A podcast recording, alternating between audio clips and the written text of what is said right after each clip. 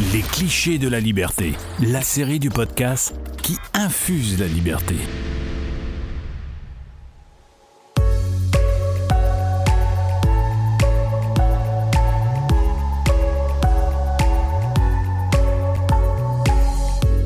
Bienvenue sur Liberté, le média qui infuse la liberté. Dans cette série de courts épisodes, on s'intéresse aux différents clichés qui collent à la liberté. Aujourd'hui, le cliché qui nous intéresse, c'est l'idée que le libéralisme serait l'ennemi naturel de l'égalité. Le système capitaliste qui découle de l'idéologie libérale serait donc néfaste en soi et produirait des inégalités naturellement. En plus, l'idéologie libérale prônerait des valeurs comme la liberté qui s'opposeraient, encore une fois par nature, à l'égalité, et les libéraux ne s'intéresseraient même pas, ce ne serait pas une priorité pour eux finalement de viser l'égalité. Diego, qu'est-ce que tu peux nous dire à ce sujet? Le terme égalité est aujourd'hui utilisé à toutes les sauces. Pourtant, il n'y a pas une seule égalité, mais plutôt deux conceptions différentes de l'égalité. Et c'est souvent là que, de là que vient la, la confusion. Donc, il y a la première conception qui est l'égalité des droits ou l'égalité devant la loi on peut appeler ça aussi l'équité, qui se trouve au cœur du libéralisme et de l'idéologie libérale. Et la deuxième, qui serait l'égalité des résultats et qui implique l'égalitarisme qui est défendu par les mouvements euh, socialistes ou euh, collectivistes que les libéraux rejettent effectivement.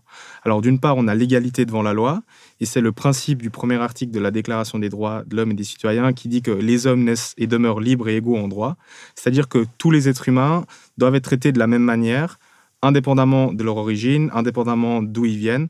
Donc il n'y a pas de passe-droit, il n'y a pas d'arbitraire et qu'il ne peut pas y avoir de discrimination par la loi pour les personnes. Que ce soit au nom d'un intérêt général, au nom d'un intérêt particulier, tout le monde doit être traité de la même manière. C'est l'idée que, pour prendre une image, tout le monde puisse partir de la même ligne de départ et tout le monde soit égal face au droit.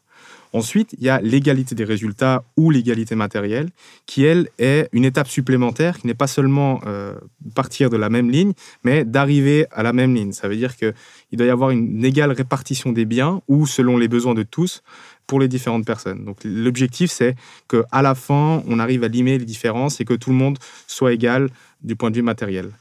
Et donc, les socialistes ou les constructivistes ou les collectivistes en général, ils considèrent que ces deux types d'égalité sont, complémentaires, qu'il y a la première égalité, l'égalité devant la loi, qui est la première étape, et qui serait ensuite prolongée par l'égalité des résultats. Ce ne serait pas seulement complémentaire, mais la première serait aussi un simple voile, qu'il faudrait aller encore plus loin pour arriver à atteindre cette égalité réelle. Mais les libéraux, c'est pas simplement qu'ils s'arrêtent à l'égalité devant la loi et qu'ils s'intéressent pas à l'égalité des résultats, mais ils considèrent que ces deux concepts sont contradictoires en soi. Pourquoi? Fondamentalement parce qu'ils considèrent que la nature est inégalitaire en soi, que les individus naissent avec des capacités physiques et intellectuelles différentes, et que la division du travail qui est impliquée par un système euh, basé sur la liberté repose sur ces différences. Donc chacun se concentre sur ce qu'il sait faire le mieux, sur ce qu'il peut faire le mieux, et sans différence de résultats, il n'y aurait pas de sens si on ne pourrait pas vivre dans ce système libre où chacun peut s'exprimer selon ses propres capacités. Donc, même si tout le monde part du même point, de la même ligne de départ, ce qui serait l'égalité des droits, il y aurait des inégalités à l'arrivée et certains arriveraient à avoir davantage matériel que d'autres. Alors, en général, les constructivistes ou les socialistes, ils n'acceptent pas cette réalité, ils n'acceptent pas ces inégalités, parce qu'ils les considèrent comme injustes, fondamentalement, et veulent lutter contre cette nature pour pouvoir modeler la réalité, pour pouvoir construire la réalité et atteindre cette égalité matérielle. On pense qu'on peut interférer avec les résultats de l'action humaine, et euh, comme le dit Pascal Salin, par exemple, on peut imposer une répartition des richesses conforme à un modèle décidé, en général, par les détenteurs du pouvoir ou euh, en donnant a priori à chacun des droits sur l'activité d'autrui pour justement corriger cette réalité à laquelle on fait face d'inégalités matérielles dans un deuxième temps. Le problème pour les libéraux, c'est que cette égalité matérielle, elle nécessite la mise en place d'un appareil d'État arbitraire, donc qui décide qui doit recevoir quoi pour arriver à leur objectif. Et donc ça nie de fait l'égalité des droits qui est consacrée avec la première conception de l'égalité qui serait l'égalité euh, devant la loi. Parce qu'effectivement, pour corriger une inégalité, il faudrait que certains qui subissent l'inégalité aient plus de droits que d'autres sur leurs biens. Deuxième exemple d'un autre euh, auteur euh, classique libéral, donc Hayek, qui considère que comme les lois sont censées être générales, concerner tout le monde de la même manière, qu'il ne doit pas y avoir de passe-droit, ni de discrimination, ni de privilèges. Si on souhaite qu'une personne soit traitée différemment ou bénéficie davantage, que ce soit même pour des bonnes raisons, par exemple la favorisation de certains groupes au nom de valeurs comme la justice redistributive ou différentes conceptualisations. Ça remet en question l'état de droit parce que certains seraient mis en avant au détriment de d'autres. Donc, pour finir, Hayek finit avec ces citations qui dit qu'il y, a toutes les différences du monde entre traiter les gens de manière égale ou tenter de les rendre égaux. Et pour Hayek et pour les libéraux euh, classiques, c'est que la première est une condition pour une société libre, alors que la seconde n'est qu'une nouvelle forme de servitude. Parfait. On en sait un peu plus maintenant sur cette différence entre ces deux euh, visions de, l'égalité. Est-ce que tu peux nous donner des, pistes de lecture pour quelqu'un qui voudrait aller plus loin ou en apprendre plus sur la position d'Hayek ou d'autres? Alors évidemment, cette conception de l'égalité de la liberté, ces différences sont au centre euh, des euh, ouvrages de libéraux. Donc, euh, on peut en citer plusieurs comme euh, Benjamin Constant, libéral du 19e siècle, mais aussi les travaux de Hayek ou même de Mises qui reprennent cette idée que l'égalité en droit est opposée à l'égalité des résultats. Ils expliquent, ils développent un peu leurs leur propos.